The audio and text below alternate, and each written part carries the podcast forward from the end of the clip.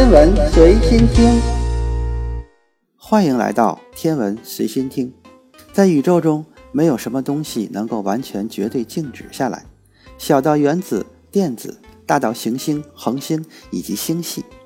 我们所在的银河系也不例外，它也在宇宙中不断的运动，并且相对于一个坐标系在快速运动，速度高达六百三十千米每秒。将近两百三十万千米每小时。那么，天文学家如何知道银河系在星系际空间中高速运动？银河系最终会去往何方呢？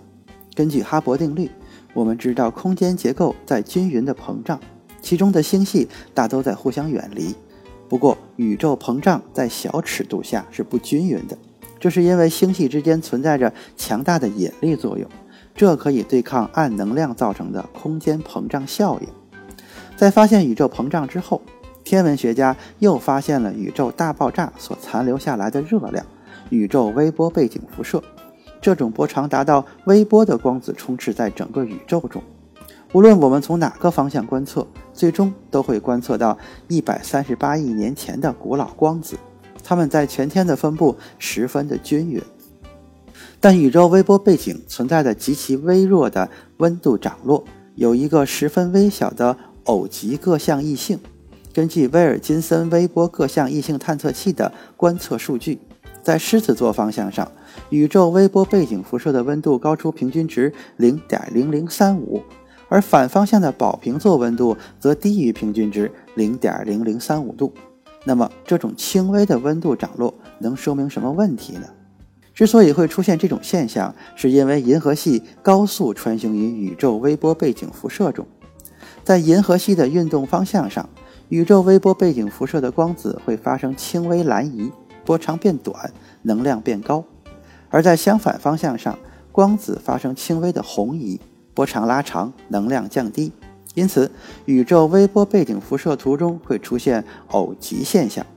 根据估计。地球朝着狮子座方向的运动速度约为三百七十一千米每秒，而另一个方向，地球以三十千米每秒的速度环绕太阳运动，太阳还带着地球围绕银河系中心运动，速度大约为二百二十千米每秒。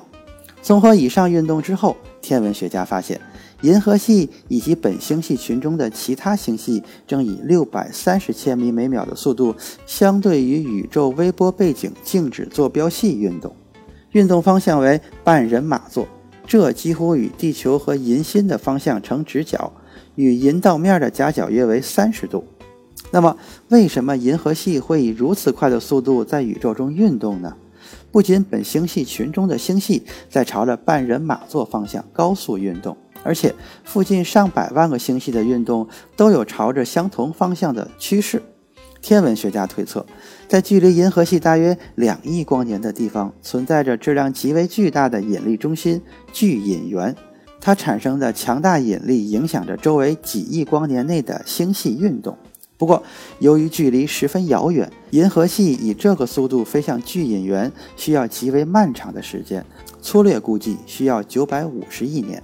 在银河系飞向巨引源的漫长过程中，由于空间持续加速膨胀，巨引源与银河系的距离最终很可能反而会变得越来越大，导致银河系永远也无法达到巨引源。今天的天文随心听就是这些，咱们下次再见。